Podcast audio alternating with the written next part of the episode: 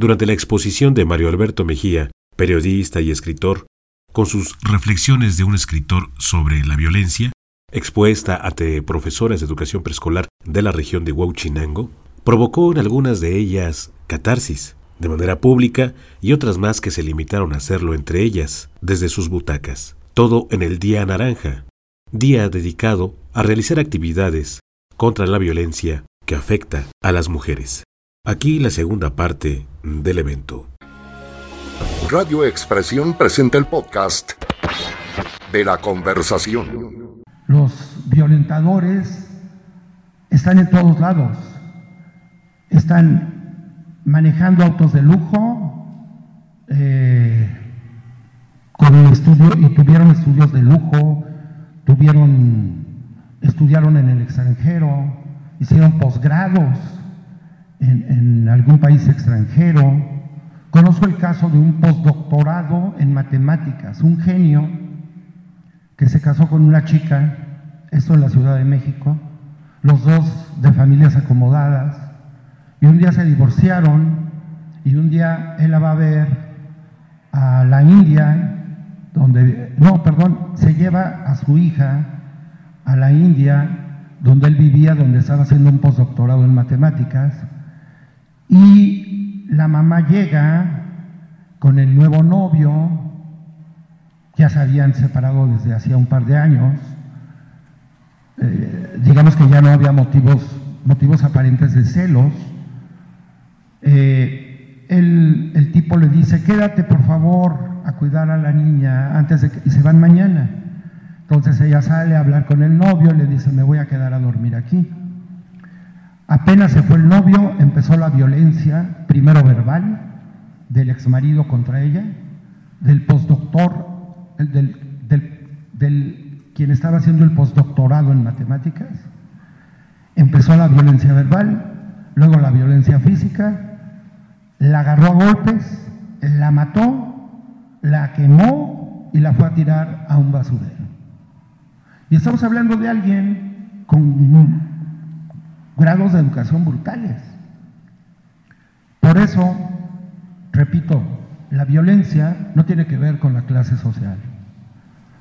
Están los futuros violadores durmiendo entre nosotros o durmiendo cerca de nosotros y los estamos prohijando porque en la medida en que no cambiemos esa cultura y no cambiemos ese rol tan terrible de hombre superior, mujer inferior, las cosas se van a seguir haciendo de esta manera tan terrible. Antes de pasar a dialogar con ustedes y darles el micrófono, quisiera leerles un poema que escribí sobre un feminicidio que hubo en Puebla. La chica se llamaba Carla López Albert y fue asesinada por su novio porque estaba embarazada y él no quería tener hijos en ese momento, entonces la mató con el bebé en el vientre. Se llama asesinato en el salón de fiestas. El asesino no planea su crimen, lo encuentra. La víctima puede ser cualquiera, su mujer, su madre, el cuidador de autos. Un día ordinario, un día sin Dios, con lluvia, regresa inevitable al lugar del crimen. Él no lo sabe, pero ahí entre los arbustos, en el salón de fiestas, una tarde común, cometerá homicidio en primer grado. Dios mueve las piezas del ajedrez de Borges. También mira a través de las cartas de Madame Saboya, famosa clarividente, la mujer más sabia de Puebla. El tarot y el café turco como si viera en una bola de cristal. Aquí susurra está su carta, el amigo de todos, el hijo de mamá, Aquellas son las lágrimas que soltó la víctima en el momento de morir. Mire, escúchelas. Aquí está una mujer en una fiesta. Aquí está usted a su lado, joven promesa de la sociedad. Están con sus amigos, beben, ríen. Miren cómo ríen. Escuche usted. Ve una letra acá. Mire qué bien está marcada. Es una K mayúscula. No, no es una R, es una K. ¿Conoce a alguien que se llama Karen o Carla? ¿Será Carla acaso? Aquí está el hombre con una soga y aquí está un salón de fiestas y aquí el guardaespaldas de un político. Y esta carta que está en blanco es algo que lleva en las manos y que me está prohibido ver. Ya no lo veo a usted. Aparecen su barba rala, sus anteojos de marca, se oyen sus carcajadas, pero ya no lo veo a usted. Aquí está otra vez la letra K. Kouchka, Karenin, Kowalski, Carla. El hombre que lleva una soga en las manos tiene una mancha de sangre. Mire, es un coágulo de sangre, no una mancha.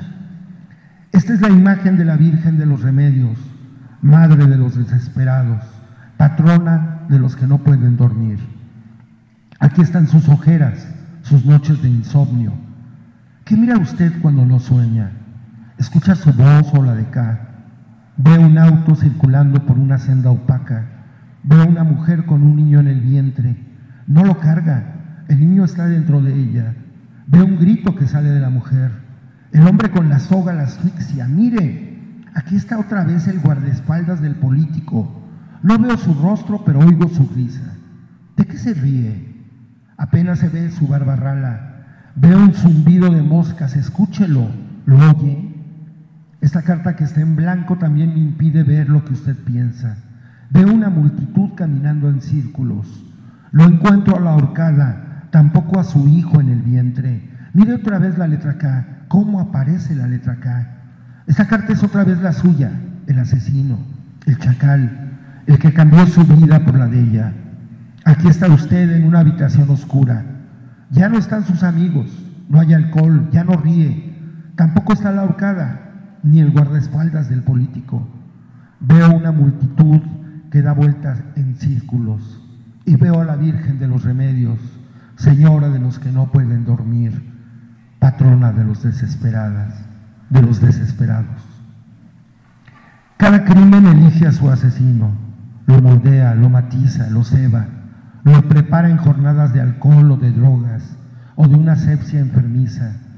Los asesinos están entre nosotros, van a misa, comulgan, se arrepienten de sus pecados, toman la hostia como si fuera bencedrina, temblando, a escondidas, fuera de sí.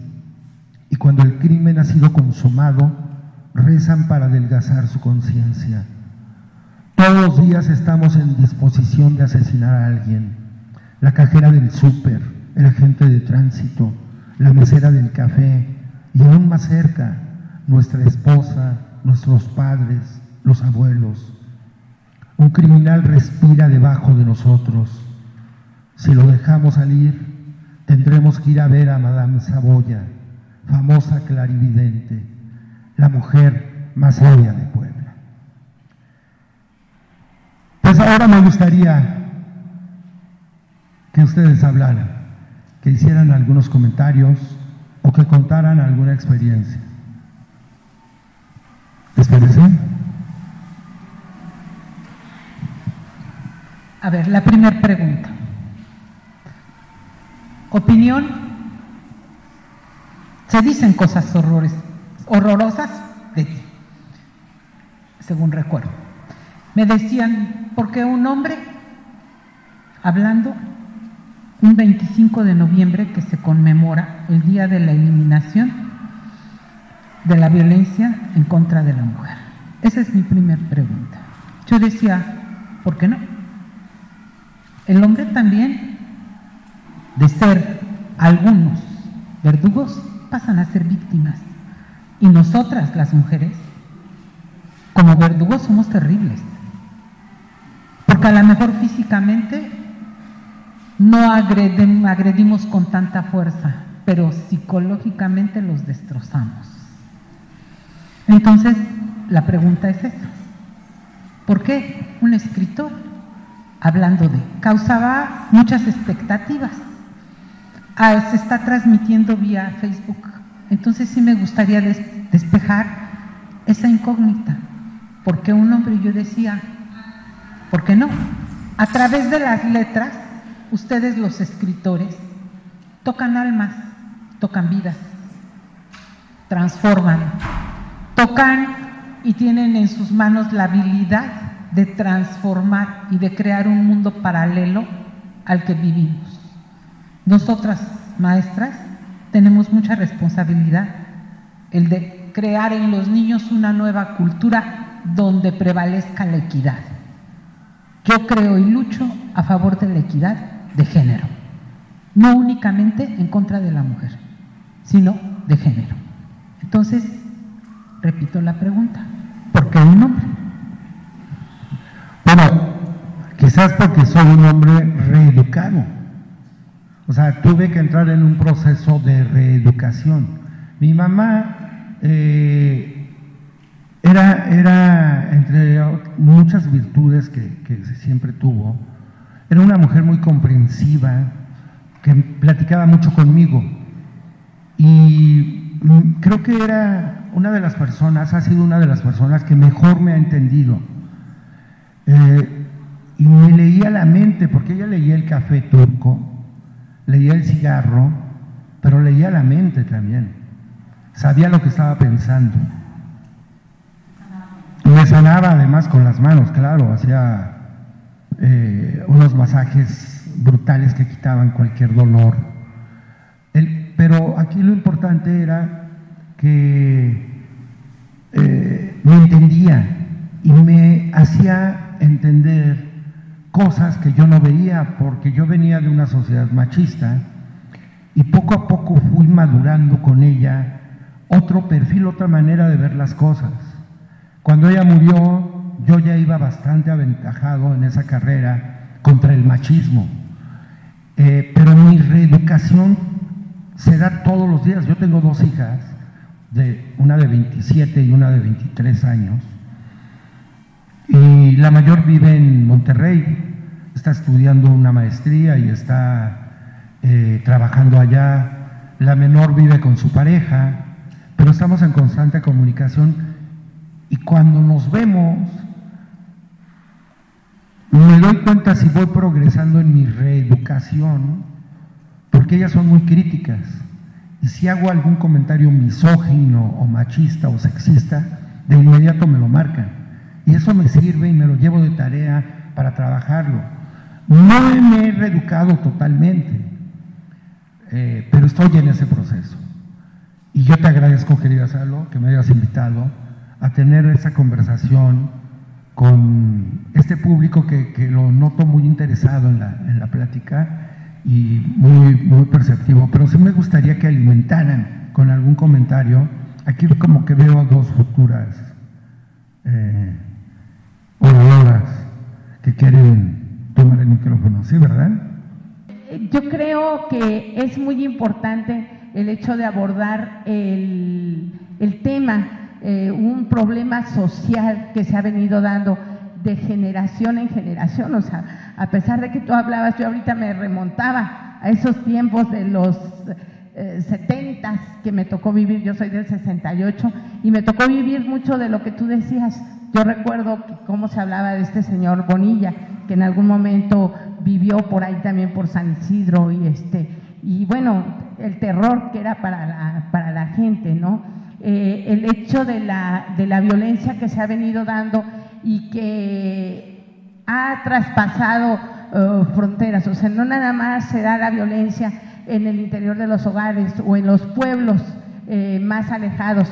Muchas veces decimos, bueno, pues vienen de, de pueblos con características este, de, de, grupos indígenas, a lo mejor comunidades muy alejadas a la ciudad. Mentira.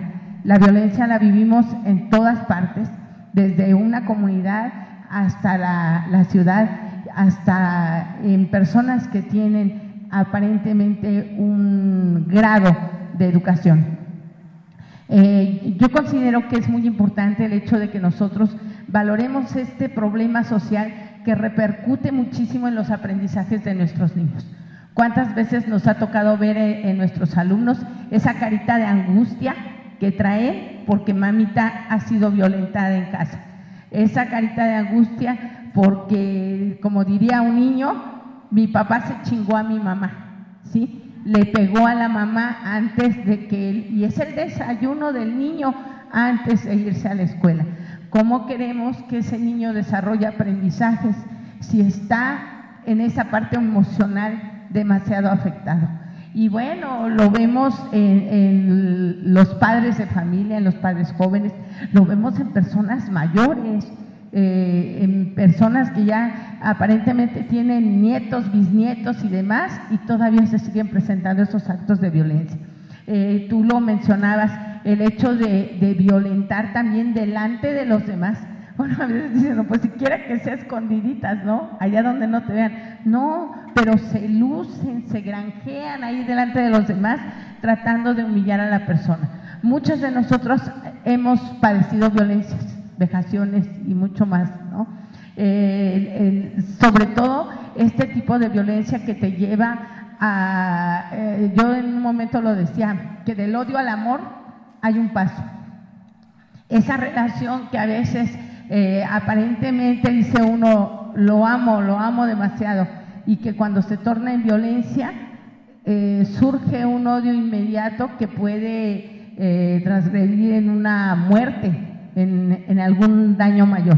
Entonces yo creo que eh, nosotras tenemos precisamente dentro de, como decía el maestro Adolfo, dentro del consejo técnico del día de hoy, se iba a abordar ese tipo de situaciones sobre qué metodologías podemos utilizar para trabajar eh, nuestros problemas o nuestras necesidades al interior de la escuela. Y una de ellas es esta, niños violentados, madres de familia violentadas y a veces no nada más, no, no se requieren golpes. Las palabras duelen mucho más que, una bofetada. Eh, hace unos días me tocó ver un, en la calle, voy caminando y veo una pareja de novios discutiendo, ¿no? Eh, yo no sé, pero ahí se me hizo como que ver que la novia era la que violentaba al novio, ¿sí? Y que le dijo, pues vales no sé qué y eres una basura. Y el muchacho volteó con los ojos llenos de lágrimas a decirle, pero ve lo que me estás diciendo, soy basura. O sea que no significa nada, nada, y no sé qué tanto dijo, ya me iba a meter como siempre, pero dije, mejor cállate, Candy, porque a veces nos sacamos otro tipo de problemas, ¿no? Entonces, tenemos que ver ese tipo de acciones, meditar nuestra situación, cómo estamos, estar bien emocionalmente nosotros para poder dar consejos a nuestros niños, a nuestros padres de familia y poder orientarles. Y cuando es necesario, traer a las personas que tengan esa capacidad de poder dar em, algo más que, que les sea útil. Muchas gracias. ¿Alguien más quiere decir algo? Sí, este, yo les quiero comentar. Yo trabajé 36 años aproximadamente en una primaria, pero por mi propia experiencia yo podía hablar con esas madres que también llegaban golpeadas, esos niños que llegaban sin ganas de hacer nada porque habían visto un pleito entre sus padres, este, y me atreví hacer lo que me dijeron que estaba prohibido por la SEP. Cité a mis padres de familia y les dije, miren, yo también fui muy maltratada, física, moral y de todas, económicamente, de todas las formas. A mí se me decía, eres una inútil, fui el único que me fijé en ti, no sé si vas o vienes. Eres una persona que sin mí no vales nada. Eres una paleta fría y agria, como paleta de limón. Yo me lo creí. Cada jueves mis hijos corrían a, me baño y me acuesto, mami. Entonces, al vivir esa experiencia y que yo tuve el valor después de 17 años de dejar eso atrás, porque se me decía, te quiero tanto que te prefiero muerta antes que verte con otro. Y efectivamente, la última golpiza, me aventaron gasolina para quererme quemar. Entonces fue algo que dije, mis hijos Ya mi hijo mayor en prepa me dice, mami, mis hermanas y yo o él. Y dije, ustedes. Al paso de los años llego a la Betancura a trabajar y yo veía, ¿qué tienes, hijo? Nada, maestra, nada. Pero yo recordaba los míos, yo recordaba su dolor de mis propios hijos y decía, ¿se pelearon en tu casa, hijo? ¿Pasó algo? Sí, y me contaban. Hice lo que vuelvo a repetir, la SEP, no sé ahora si ya lo permita, porque llevo tres años jubilada, hice una reunión y me puse hablar a favor de la mujer. Lo primero que se me ocurrió decirles fue, ¿de dónde vienen todos ustedes, señores? Creo que de una mujer. Yo he visto aquí, en mi grupo, los niños vienen totalmente abatidos, no quieren estudiar, no quieren trabajar con el estomaguito vacío porque lo único que vieron fue un pleito y la mamá no le alcanzó a dar ni siquiera un taco. ¿Qué están haciendo con sus hijos? Están repitiendo a futuro que sean como son ustedes. Entró el director de mi escuela y me dijo, maestra, ¿me permite? Por favor, pare su reunión. Le dije, no la voy a parar se va a ganar una amonestación, me gano lo que usted quiera, pero tengo que hacer un poco de conciencia. Si de treinta y tantos papás que hay aquí logro que uno lo entienda, me voy a dar por bien servida. Afortunadamente me seguí hablando y el director estaba, yo creo que ya me había ido a hacer un, un oficio, ¿no? Y este, vaya, terminé mi, mi plática y les dije, por propia experiencia, yo lo viví así, así, así, ahora lo puedo contar, ahora lo veo como algo lejano, algo que, que a veces pienso que fue mi imaginación, pero digo, ¿por qué permitir que esos niños crezcan en ese ambiente y repitan lo mismo y lo mismo. Me llevé la gran sorpresa que un padre de familia se paró, un taxista de aquí, de Huachinango, se paró y dijo, se paró frente a su señora, se hincó y dijo, ¿me perdonas? ¿Me perdonas? Yo te he golpeado mucho. Yo te... Y todos los papás se quedaron, pero dije, qué bueno, bendito sea Dios, uno logré, los demás no sé pero me di cuenta al paso de los días que mis niños sí habían mejorado. A lo mejor fue temporal y a lo mejor volvieron a lo mismo. Pero un granito de arena las maestras sí lo pueden poner. Sí, sí lo pueden poner. Y no importa que el director, por el hecho de ser varón, este, nos quiera prohibir Saliendo de ahí me fui y le dije, recibo mi amonestación. Pero usted también la va a recibir, porque yo no me sé dejar. Y yo también me voy a la hacer. No, ahí muere, la rompió. Dije, bueno, logré un granito, pero lo logré. Son 13 eventos. Brevemente te platico. El primero surgió porque las maestras, algunas somos violentadas físicamente, en este momento, en este aquí y en este ahora. Y es una impotencia la que te da ver a alguien a quien tú amas como una persona le roba primero el amor propio, después la autoestima, después te golpea después te manipula y termina contigo. De ahí fue de donde surgió la iniciativa de hacer este tipo de eventos, porque platicábamos el maestro Adolfo y yo, no podemos estar nosotros de brazos cruzados viendo lo que pasa a nuestro alrededor, como decía Lori, y permanecer completamente indiferentes. Ni nadie de nosotras ni de nosotros debe de permitir que nos roben lo que por naturaleza divina es nuestro, el amor propio. Si ustedes se quieren a ustedes, no van a permitir nunca que nadie ni nada les haga daño. Tienen el poder de decir no. Y la voz de la mujer, del hombre y de la humanidad es tan fuerte que el Estado debe de escucharnos. Y están para protegernos. Y no hablo de ningún partido y no hablo de ninguna persona. Hablo de el Estado como la personalidad que nos rige para protegernos, hombres, mujeres y niños. Porque los niños, los depredadores, los tienen en casa. Y los casos los vivimos desafortunadamente desde preescolar hasta bachillerato. Entonces, no permitan, por favor, que les roben el amor propio.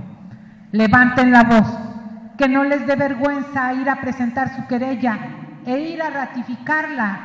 Y sí, a lo mejor, como decía Mario, ya me violentaron una vez y al llegar me van a volver a violentar. Y otra vez y otra vez y otra vez. Hay instituciones creadas para dar apoyo y para dar seguimiento. Y nosotros siempre lo hemos dicho. Si hacemos las cosas apegadas a derecho y apegadas a la ley, siempre vamos a encontrar una mano amiga en el camino que nos ayude. Y no permitamos que esto se vuelva generacional ni hereditario. Regálenles a sus hijos lo que ellos merecen. Amor, respeto, un mundo que ustedes les fabriquen donde todas las personas valemos lo mismo, sin importar el género. No lo digo yo, lo dice la Constitución, ¿no? ¿Qué hacemos? Empiezo con me amo y me perdono por haber permitido que me hicieran todo lo que me hicieron. Pero a partir de hoy, del aquí y de la hora, ni una más. Me conmovió tu relato. Qué valentía, ¿eh? la tuya de hacerlo público. Es algo que habíamos platicado en mesas familiares, pero nunca te había escuchado que públicamente lo dijeras. Eso es parte de un proceso de sanación. Qué bueno que lo sacas porque vivir con eso debe ser horrible. Y yo recuerdo precisamente todo, todas, algunas de esas escenas que tú narraste y, me dolían. A mi mamá le dolían mucho. Pero en esa sociedad, en esa cultura en la que vivíamos en esa época, como que era que, parte de la cotidianeidad, ¿no? de lo normal. Normalizábamos la violencia. Exacto. Tú elegiste esa cruz, ahora cárgala. Así que ojalá eh, quienes están aquí se lleven algo de esta conversación como parte de una reflexión que hay que hacer. Eh, el movimiento de las mujeres es el movimiento que más ha crecido en todo el mundo de una manera brutal. Lo vemos los, ocho, los días 8 de julio, no, de marzo los días 8 de marzo, vemos cómo salen a las calles, a veces con excesos, pero yo creo que finalmente lo importante es que salgan y protesten y levanten la voz.